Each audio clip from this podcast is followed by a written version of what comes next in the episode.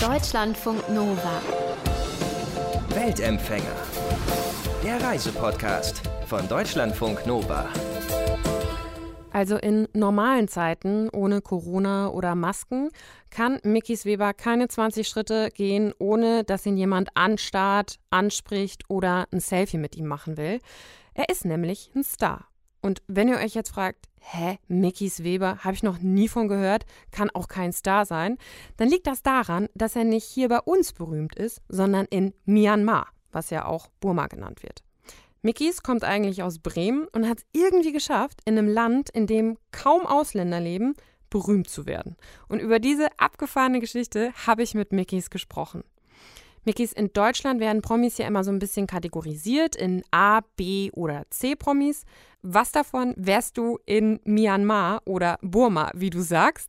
Das ist eine komische Frage. Ich muss sagen, also da, das ist äh, erstmal kann man sich da natürlich selbst nicht einkategorisieren und ich würde auch sagen, also das kann man so nicht sagen. Ich meine, es ist äh, in Burma ist zum Beispiel Facebook ein Riesending. So, das heißt, Facebook ist in Burma größer als wahrscheinlich äh, in jedem europäischen Land noch.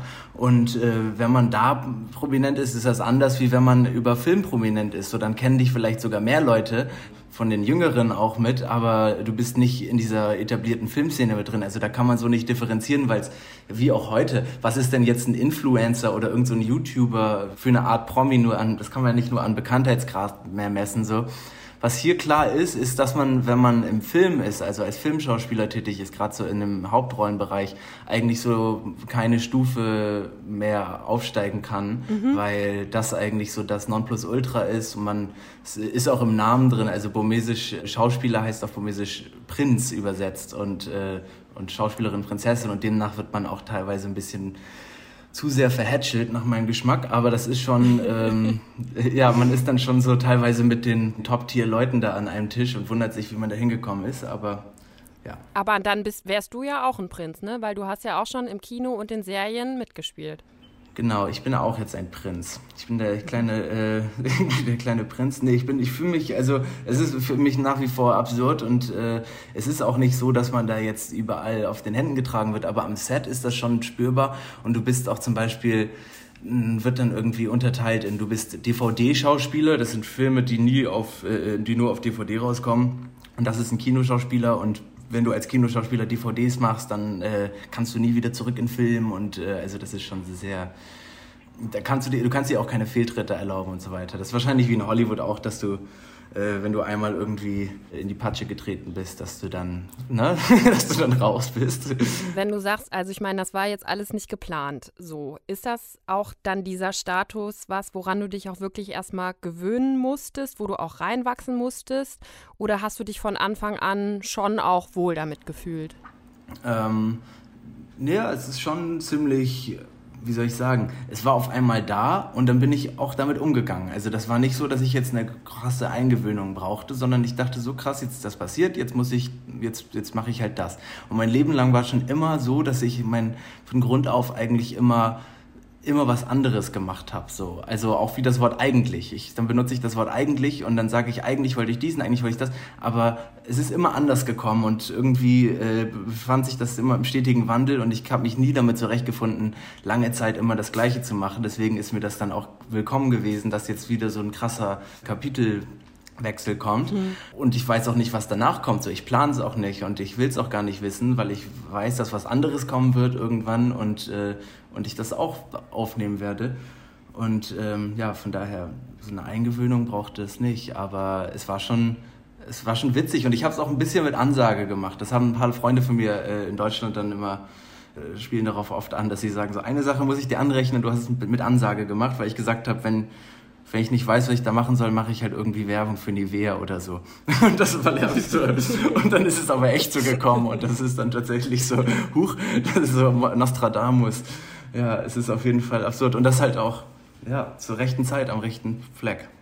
Was sind das so für Serien gewesen, in denen du mitgespielt hast? Sind das dann so myanmarische Telenovelas oder wie muss man sich das vorstellen? Ich habe eigentlich bislang nur an einer Serie aktiv wirklich mitgespielt, wo ich eine, eine größere Rolle übernommen habe. Und das war eine Serie, die so, also vom Stil ist die wie so eine, wie so eine äh, eher Pay-TV, Netflix, TNT-mäßig äh, gedrehte Serie. Das war so eine Horror, nicht Horror nicht, aber so ein bisschen spooky Mystery Drama, äh, Mord ist geschehen und dann werden Leute äh, verschwinden und so weiter und solche Sachen und ich war der ich war der der, der Bösewicht. Das sich, hat sich aber erst später herausgestellt, weil ich ganz lieb und äh, scheinheilig war durch die ganze Zeit. Aber du durftest den Gangster spielen, das ist ja auch eigentlich mal cool, ne? Ich war der Mörder, ich war der letztendlich der der gesucht wurde am Ende und ich bin immer mal wieder so, ich wurde dann immer wieder befragt und äh, musste natürlich immer meine meine Haltung wahren. Aber nee, es war schon ganz witzig, also hat Spaß gemacht. Und es ist jetzt auch mal was anderes, weil vorher war das schon immer so Mother's Darling, Autoverkäufer und Businessman aus Deutschland so. Oder mhm. auch mal irgendwie englischen General im, im Zweiten Weltkrieg hier in Burma. Aber wie gesagt, ich wollte schon immer mal so gerne irgendwas was, was Fieses spielen mit Blut. Du kommst ja eigentlich aus Bremen, aber wie ist das dann passiert, dass du plötzlich, ungeplant, dann dort, ja, ein Star geworden bist? Ähm, wo fängt man da an? So, da klar kann man sich jetzt irgendeinen Punkt aussuchen. So bei mir ist das schon, der, mein, mein, mein Vater, der da so den Grundstein gelegt hat, der hat eine NGO selbst gegründet, Between Borders. Die setzen sich eben so an der Grenze für eine Minderheit hier ein, die, die Shan nennt sich die. Und das war für mich eben so, er hat mich dort mit an die Grenze genommen und damit in mir so ein Interesse geweckt und dann bin ich eben später, das war 2002 und dann bin ich 2009 oder 10 nach, dem, ähm, nach der Schule dann nochmal dorthin und habe dann da gearbeitet an der Grenze. An der Grenze zu Thail Thailand war das dann, ne? Genau, also das ist lokal, war das in Thailand, aber eben an der burmesischen Grenze und die Leute sind auch, das sind Burmesen da, also da sind kaum Thais und das ist halt wie alle Grenzstädte hier in der Gegend, es gibt nur drei ziemlich abgerockt und die einzigen ähm, blühenden Geschäfte sind tatsächlich so, ja, Menschenhandel, Waffenhandel, Steinhandel, Drogenhandel, so die ganzen illegalen Geschäfte. Und das war halt auch eine ziemlich bewegte Zeit, die ich da hatte. Und ähm, die hat mich auch nochmal nachträglich ziemlich geprägt, so, weil ich dann nach Deutschland gekommen bin und dann wirklich so diesen, irgendwie das so in mir hatte, wie so ein, wie so ein Dorn, der so in mir drin gesteckt hat. Und ich wusste, ich muss hier nochmal herkommen, damit ich mhm. den irgendwie rausziehen kann. Und bin dann 2016 hierher gekommen. Zum ersten Mal in meinem ganzen Leben war ich dann in Burma. Kannte mich schon total aus mit Burma, hatte schon eine Ausbildung gemacht in dem Bereich äh, mit im Reiseverkehr mit Burma-Bezug und war aber dann das erste Mal eben vor Ort und ähm, konnte schon einigermaßen die Sprache und habe irgendwie, ja, also ich habe vorher schon einigermaßen Burmesisch gelernt, mhm. jetzt nicht, äh, also so, dass ich, ne, das, das Grund-Know-how hatte ich dann und hatte dann irgendwie schnell Leute kennengelernt, die mich da irgendwie rumgereicht haben und ich kam halt wirklich zu einer Zeit, das war 2016, Burma hat halt geschichtlich, ist das unglaublich bewegt, das ist die längste, also voller Superlative. Burma hat den längsten Bürgerkrieg der, der Geschichte. Bis heute äh, ist Burma im Bürgerkrieg und hat irgendwie viele Brandherde und ist ein Riesenland. Es ist fast dreimal so groß wie Deutschland, glaube ich, mhm. oder zweimal so groß. Und, ähm, und war halt lange Zeit so abgeschottet, so, so Nordkorea-mäßig und ist dann 2016 erstmalig richtig begehbar gewesen, so für den Otto-Normal-Touristen und dann auch Regierungswechsel etc. Und dann bin ich eben genau zu dem Zeitpunkt hier gewesen und habe dann die richtigen Leute kennengelernt, war genau hier zu der Zeit, als sich das Land so im Umbruch oder aufgebrochen ist und war dann zu der Zeit auch ein bunter Hund, weil ich eben äh, erstmal gab es hier nicht so viele Ausländer und auch nicht so viele, die Burmesisch sprachen und dann eben. Und du bist auch sehr groß, ne? Du bist ja sehr groß, fast zwei Meter groß und fällst halt auch auf. Das kommt auch noch dazu, aber für mich war eben auch noch so, dass die anderen Chemikalien auch gestimmt haben. Also, dass ich eben die richtigen Leute kennengelernt habe, die auch schon selbst so zu der Prominenz in Burma zählten, so die mich dann eben so gleich vorstellen konnten. Und ja, wie gesagt, also das, das war einfach so äh, wie beim Urknall. Das war einfach ein Zufall. Und äh, oder wie sagt man, äh, Glück, äh, Luck is when opportunity meets preparation. Das war irgendwie ähm, so ähnlich, mhm. nachdem ja. Das heißt, du hast da Musiker kennengelernt. Waren das dann Musiker, mit denen du dann Musik gemacht hast? Nee, das waren Schauspieler. Schauspieler, okay. Das, genau, das waren Schauspieler und mit die, die haben mich dann mitgenommen zum Set erstmal und dann war ich da irgendwie am Set und habe da rumgegammelt mit denen und, äh, und denen beim Arbeiten zugeguckt und da schon mal meine ersten Leute kennengelernt und dann äh, auch Musiker. Ich habe ja früher schon immer Musik gemacht, aber mhm. dann auch Musiker, die dann irgendwie gesagt haben, so, wenn du mal irgendwann wiederkommst, lass uns mal was machen. Und ich war nur einen Monat da und bin dann aber nach Deutschland. Und dann war für mich eigentlich schon klar, so ich, äh, ich mache mich jetzt äh, auf die Socken und habe dann in Deutschland die Zelte abgerissen und bin dann ein halbes Jahr später dann hierher gezogen und das ist jetzt vier Jahre her. Und dann gab es aber ein Video, was so extrem weit verbreitet wurde, ne? was so ein bisschen auch dein Durchbruch war. Ja, das war hier so ein bisschen der, wie ich eben schon angemerkt hatte, dieser Facebook- und Social-Media-Hype, der hier dann eben noch mit dazu kam, weil einerseits bist du dann bekannt in der Szene, so dass die Leute dich kennen, so, aber die, die Gesellschaft kennt dich nicht und mit, das mhm. hat dann eben dieses Video gebracht. Da gab es irgendwie ein Video, wo ich auf einer Bühne irgendwie so gefreestylt habe eigentlich und äh, das war so ein, das war eigentlich ein ungeplantes Konzert, wo Freunde von mir aufgetreten sind und ich war dann da Backstage und dann bin ich da irgendwie rumgestanden und habe mir dann irgendwann ein Mikrofon, äh, wurde mir ein Mikrofon in die Hand gedrückt und dann habe ich dann Jump Around von House of Pain und noch irgendwas ja. und dann, und dann äh, und das war das eigentlich. Und danach kam halt so, dann waren halt auch Medien anwesend und die haben mich dann danach abgefischt und meinten halt, kannst du mal ganz kurz äh, hier ein paar Fragen beantworten. Und dann, ehe ich mich versah, dann kam auf Facebook, habe ich das dann irgendwie gesehen, weil ich auf Facebook auch nur hatte, um mit meiner Mama irgendwie in Kontakt zu bleiben. Und habe dann auf einmal gesehen, so, du hast äh, 1000 Likes auf deinem Foto und dann am nächsten Tag 10.000 Likes. Und dann so, also, hä? Und dann ist es schon ein bisschen absurd. Also es ist einfach irgendwie passiert, kann man sagen. Ganz genau. Warum fühlst du dich, also ich meine, du lebst jetzt seit vier Jahren fest in Myanmar. Warum fühlst du dich dem Land und den Menschen so verbunden? Kannst du sagen, was das genau ist? Für mich haben die Burmesen so eine, also erstmal ist das Land lokal ganz besonders gelegen, weil die einfach wirklich so eingeklemmt zwischen Indien, China, Bangladesch und Thailand hast du echt so einen Mix aus diesen drei Kulturen, diese drei Hauptkulturen, ne? dieser bengalische Einschlag, und dann hast du im Norden so chinesische Leute eher und im Osten dann halt eher so thailändisch geprägt.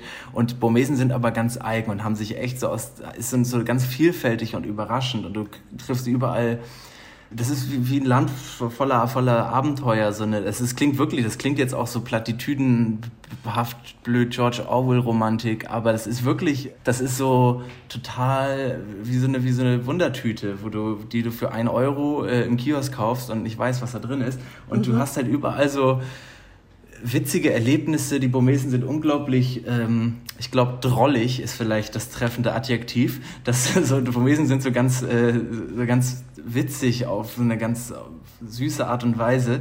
Und ich finde es einfach ansprechend, ich finde es sympathisch, die, sie, sie helfen sich unglaublich gegenseitig und äh, sind, sind ganz neugierig und witzig und hilfsbereit und äh, genau, es ist einfach wie so ein frischer Wind für mich und ich, ich mag einfach die Kultur, dann hast du den Buddhismus hier. Ich könnte jetzt auch ohne Punkt und Komma weiterreden, aber du hast wirklich so viele Selling Points, also wirklich, ob das jetzt die Pagoden sind die in, in Bagan, die wirklich so atemberaubend sind, oder die Menschen oder die Kultur, das, die, alles. Es ist, mhm. es ist auch unvergleichbar mit, mit Thailand. Wenn du zum Beispiel in Thailand bist und nach Burma reist, das, sind, das ist eine Stunde Unterschied. Das ist nicht wie wenn du von Frankreich nach Deutschland fliegst. Das ist wie wenn du nochmal an ein ganz anderes Ende der Welt fliegst.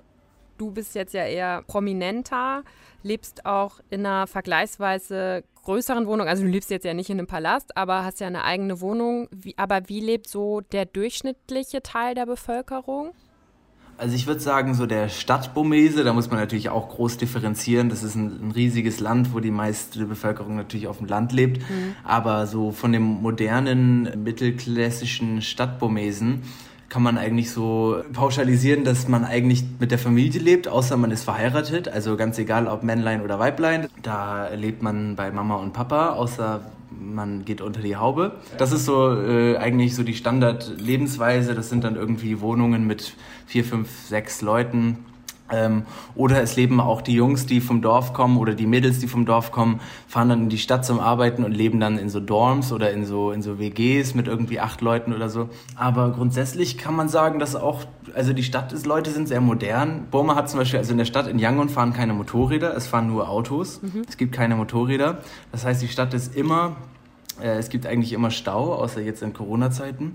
Der typische Stadtbomese steht zwei Drittel des Tages im Stau. Warum gibt es keine Motorräder? Und, äh, äh, da gibt es wie für so viele Sachen. Burma ist so ein Land der Absurditäten und der komischen Erklärungen für alles. Und äh, Burma hat so, also hat so ganz komische Sachen, die man so gar nicht nachvollziehen kann. Und äh, muss man dann einfach so hinnehmen. Und, äh, Was zum Beispiel? Äh, gibt es ganz viel. Also Burma hat zum Beispiel ist das einzige Land auf der Welt, das den Verkehr auf der rechten Seite hat, aber das Lenkrad auch. Also es ist beides auf der rechten Seite. Das ist total ja. dämlich, weil es nur so tote, tote Winkel gibt und so. Das ist aber so, weil der General das damals so entschieden hat, weil er paranoid war, weil seine äh, Wahrsagerin ihm gesagt hat, dass er auf der linken Seite stirbt, was auch immer das bedeutet. Da hat der alte Fuchs gesagt, dann äh, fahren wir halt rechts. und dann sind und das waren halt alles Straßen, die für die von den Engländern für Linksverkehr ausgelegt waren und äh, naja, auf jeden Fall solche Sachen. Aber das muss man dann einfach hinnehmen. Andererseits aber auch so wieder total sweet und ähm, so direkt. Ich hatte mal in, einem, in so einem äh, Hotel an der Grenze, das war so ein ganz altes, ödeliges Hotel, wo ich nur meine Tasche eigentlich unterstellen wollte. Und meine damalige Freundin wollte dann aber doch ein paar Stunden die Augen zu machen. Und dann gab es da eine Maus im Zimmer. Und dann bin ich runter zur Rezeption und habe gefragt, ob wir das Zimmer wechseln können. Und dann hat sie uns eine Katze gebracht. Und dann hat sie uns eine Katze gebracht und meinte, hier, unser Problem gelöst. Und dann dachte ich, das ist so, so Street Cleverness. Ich sag mal, ich also ich sag gut. mal so, das war schon auch irgendwie, ja, tatsächlich clever. Wie ist die Geschichte ausgegangen? Also, hat die Katze die Maus gefressen? Das weiß ich nicht, aber meine Freundin war total relaxed. Da meinte sie, ah, okay, cool. Und das war so, und für mich, ich hätte, ich fände das, also ich als Hotelgast hätte das noch dubioser gefunden, hätte umso mehr das Zimmer wechseln müssen. Wie gehen die denn mit Problemen um? Aber ich fand Problemmanagement-Skills Einstein. Das war auf jeden Fall, äh, das ist äh, tatsächlich, finde ich, sehr beachtlich. Aber äh, wie, wie waren wir drauf gekommen? Ach ja, dass es keine Motorräder gibt. Gibt es dafür auch einen besonderen Grund? Dafür gibt es auch einen Grund, weil damals ein General, es gab so eine, so eine, so eine Gang hier, so, es gibt es auch immer noch so Yakuza-mäßig. Und, ähm, und die sind immer mit Motorrädern unterwegs gewesen und mit, mit äh, Samurai-Schwertern. Und so. die sind also so ganz, ganz stilecht. Und, äh, und die haben irgend so einen General in seinem Konvoi mit Motorrädern bedrängt und ihm eine, eine Pistole an den Kopf gehalten im, im Verkehr. Und da ist aber nichts passiert, die wurden irgendwie übermannt und dann festgenommen, aber daraufhin wurde dann entschieden, dass man keine Motorräder auf den Straßen mehr zulässt, weil es nämlich unmöglich ist, aus einem anderen Auto jemandem die Waffe an den Kopf zu halten. Und das ist dann jetzt, das ist, das zieht sich dann immer noch durch. Also das wird weiter so Das zieht sich immer noch durch, ja, das ist auch so komplett also sinnlos, als ob man nicht irgendwie mit dem Fahrrad jemandem eine Knarre an den Kopf halten könnte oder so. Aber naja, auf jeden Fall äh, ja, Anscheinend, gut. die haben auf jeden Fall viel ja, Paranoia und äh, daraufhin entschiedene äh, Entscheidungen. Also es ist auf jeden hört Fall. Man, hört man irgendwann auf, das dann so in Frage zu stellen und nimmt das einfach so hin, weil man sagt, ja, okay, hier laufen die Dinge einfach anders? Oder bist du schon manchmal noch so und denkst dir so, Alter, soll ich jetzt wirklich mit einer Katze diese Maus fangen? Ich habe manchmal also das obligatorische Augenrollen zum Beispiel, wenn ich, ich, wenn ich, ich hatte das letztens, wollte ich mir nach zehn die Fingernägel schneiden und dann ist meine Freundin total, meint sie, nein, mach das nicht. Und warum? Ja, das ist nicht gut. Und dann habe ich mir die Fingernägel trotzdem geschnitten und dann war sie total pampig und wollte nicht mit mir reden, weil, äh, weil ich mir nach zehn die Fingernägel geschnitten habe. Und dann meinte ich, ja, warum denn? dann meinte sie, ja, das macht man nicht. Und ja, warum macht man das denn nicht? Ja, weil man das nicht macht. Und das ist so, so okay, na gut. Also da habe ich täglich, fast täglich komme ich da an meine Grenzen, mhm. weil das sind so Kleinigkeiten, die sich wirklich im Alltag, ab das jetzt meiner Freundin mit dem Buddha schreien, dass man dann irgendwie die Füße nicht dem Buddha entgegenstrecken soll, auch nicht irgendwie, wenn das versehentlich ist oder ähm, ja, also solche Sachen, so ja. wo ich dann denke, so, der ist doch, der ist doch relaxed. Burmesisch ist, glaube ich, eine ziemlich schwierige Sprache zu lernen, ne? Es ist, äh, es fragen mich, das, das kann man natürlich pauschal so nicht beantworten, weil schwierig ist ja auch relativ, aber es ist eben, wenn man sich wirklich darauf... Im Vergleich zu Englisch? Es ist eben, man kann die Grammatik halt nicht vergleichen. Das ist ein ganz andere, ein ganz anderer Aufbau. Aber wenn man einmal so diese Grundbase geknackt hat und weiß, so, ah, so funktioniert das. So, das ist wie, jetzt mal ganz äh, salopp gesagt, also wie, wie, wie eine Babysprache, dass man also so mhm. teilweise, dass man eben sagt, ich gehe Markt und dann auf Präpositionen und alles verzichtet. Kannst du dich mal auf Burmesisch vorstellen und was du heute gemacht hast? ဟုတ်ကဲ့မင်္ဂလာပါကျွန်တော်နာမည်ကိုမီကီဖြစ်ပါတယ်ကျွန်တော်ဒီနေ့ကဘာမှမလုပ်တော့ကျွန်တော်တန်ငယ်ချင်းတယောက်ကအင်ကိုလာတယ်လာပြီးတော့ကျွန်တော်ဗမာစကားအနေနဲ့တင်ပြီးတော့အဲထမင်းပဲစားထားတယ်အဲ့ဒါပဲအခုအင်တာဗျူးကိုဖြစ်နေတယ်ဗျာ so. Gut, ich kann das jetzt nicht überprüfen. du kannst mir alles Mögliche erzählt haben, aber nehmen wir an. Ähm, ich könnte es überprüfen. Was hast du gesagt? Ich habe gesagt, hallo, mein Name ist Mikis. Ich habe heute eigentlich nicht so viel gemacht. Ich habe heute einen Freund hier gehabt, mit dem habe ich zusammen etwas gelernt und ich habe ein Paket empfangen. Jetzt, äh, dann haben wir was gegessen. Jetzt gebe ich ein Interview. Das war's. Also es ist vor allem, es ist eine sehr, ich wollte schon immer Türkisch lernen so, aber ich habe es leider nie dazu gebracht. Aber ich habe, äh, darauf bin ich gekommen, weil, weil türkische Namen immer so eine schöne Bedeutung haben. Und ich habe mir gedacht, das gibt's im Deutschen ja gar nicht. Also christliche Namen haben auch eine Bedeutung, aber die ist nicht, das sind keine Wörter. Das ist jetzt nicht, Michael heißt jetzt nicht irgendwas auf Deutsch. So und äh, das gibt es im Burmesischen eben aber auch, dass so alles irgendeine Bedeutung hat. Und das finde ich so total, ich finde es eine schöne Sprache, die ist so blumig, irgendwie, mhm. äh, ja, po poetisch kann man nicht sagen, aber so, so metaphorisch ganz viel oder das so, oder so Sachen wie zum Beispiel Ehe, die Ehe, ne? also eine Eheschließung. Eine Ehe heißt auf Burmesisch wortwörtlich übersetzt Hausgefängnis. ja, wirklich schön. oder, oder Truthahn. Truthahn. Truthahn heißt äh, Elefantenhuhn. Solche, solche Sachen. Oder Bauch. Bauch heißt äh, Essenhaus. Essenhaus, ja, das finde ich macht Sinn. das finde ich, das waren jetzt schönere Beispiele als das Beispiel für Ehe. nee, aber sowas, also ich finde es ganz sympathisch und ich finde es auch äh, für mich, ich motiviere mich immer ganz gut, dadurch selber äh, die Sprache weiterzulernen, dadurch, dass es so viele äh, Good-to-Know-Sachen gibt auf Burmesisch. Hm.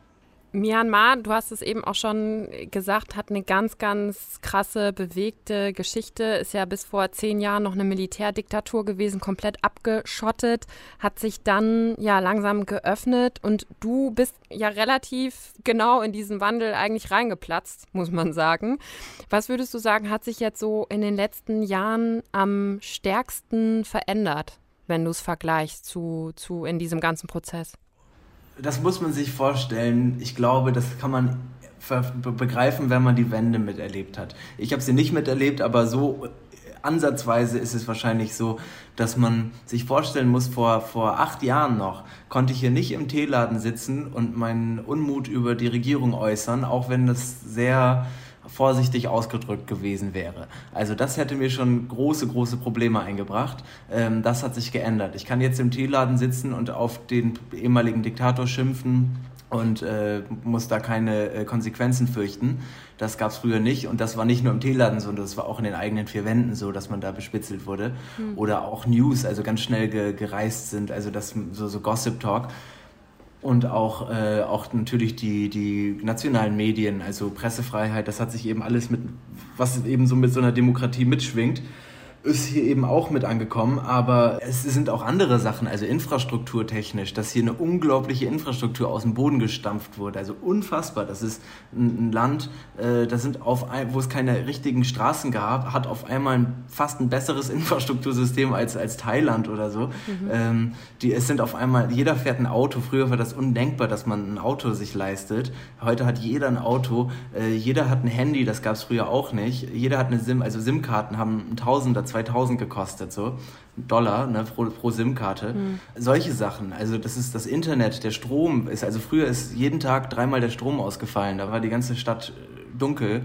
Und das passiert jetzt vielleicht so alle drei Monate einmal oder so. Also solche mhm. Sachen, das merkt man schon extrem.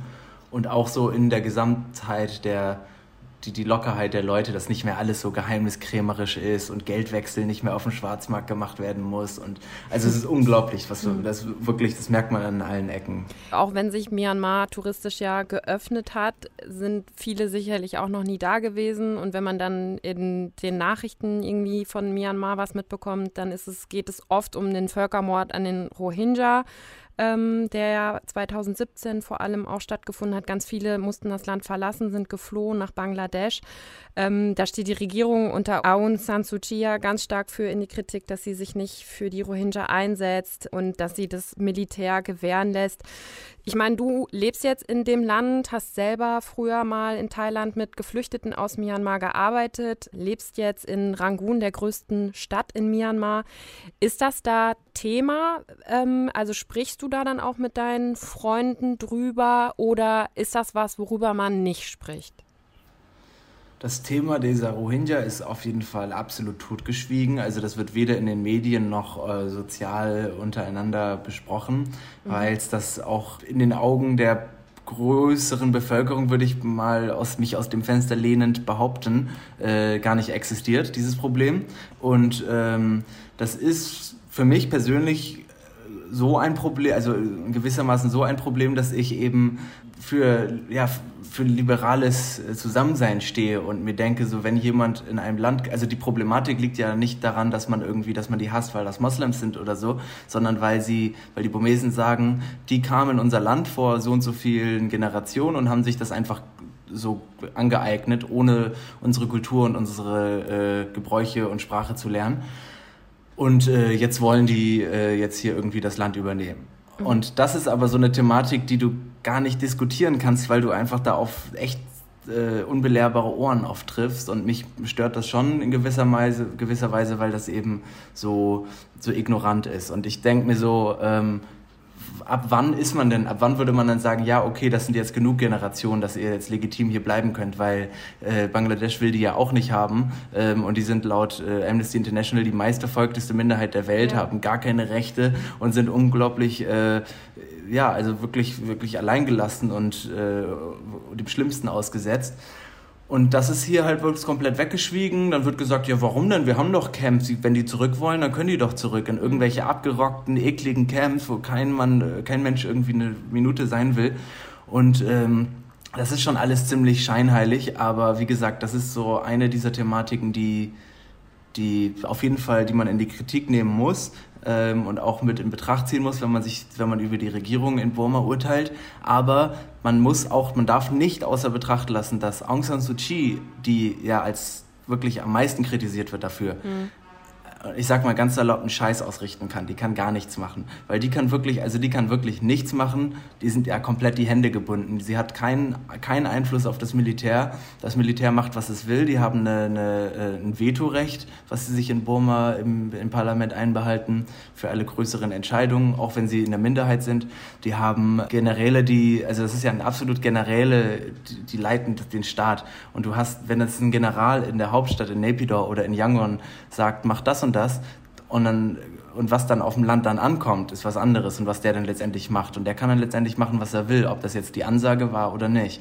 Beeinflusst das irgendwie dein, auch wie es dann politisch weitergeht oder wie sich das Land weiterentwickelt, ja, deine Entscheidung weiter da zu leben oder nicht? Oder sagst du, ja, ich weiß nicht, ich beobachte das einfach, mich, mich interessiert das auch, wie sich das Land entwickelt oder könnte das auch theoretisch Einfluss auf deine Entscheidung haben, wo du deine nächsten Jahre verbringst? Es hängt natürlich davon ab, wie, äh, wie Mikis-freundlich die Regierung sein wird. Also wenn jetzt da irgendwie gesagt wird, alle Ausländer raus mhm. und äh, ihr müsst hier irgendwie äh, Sonderzölle bezahlen und so weiter, dann, dann würde ich das äh, anders sehen. Aber ich fand ja Burma auch früher schon interessant, als es noch Militärdiktatur war. Und ich fand auch, äh, ich finde auch Nordkorea interessant. Und ich würde auch in einem Land nicht, also nur weil die, weil ich die Regierung nicht mag, würde ich ein Land kategorisch nicht ausschließen und sagen, jetzt da, da fahre ich nicht mehr hin, weil kann man natürlich sagen, ich will in ein gewisses Land nicht reisen, weil ich nicht will, dass ich jetzt irgendwie der Regierung äh, Geld zuspiele in Form von Hotelübernachtung und Visum und so weiter.